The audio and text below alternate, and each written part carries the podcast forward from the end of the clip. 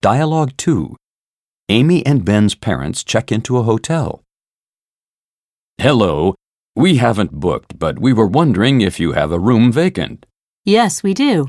Is it just for one night? Yes, please. By the way, do you have anything for a sprain? I overdid the hiking today. Let me see. Oh, we've run out of bandages. I'll slip out in a few minutes and get you some. Thank you. This place looks beautiful, and we love the serene setting. May I ask about that plaque on the wall? That honors the notable poet William Wordsworth. He wrote his famous poem to daffodils at this hotel. That is our heritage. There's an excerpt of the poem on the wall. Read it if you have time. It might inspire you. When you leave tomorrow, you will pass by the place where he wrote it.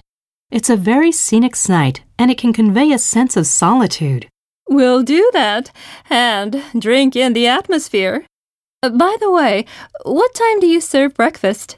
From 7 until 8 o'clock. Is that okay for you? Yes, that's fine. We always get up reasonably early. Now I'm looking forward to a soothing bath.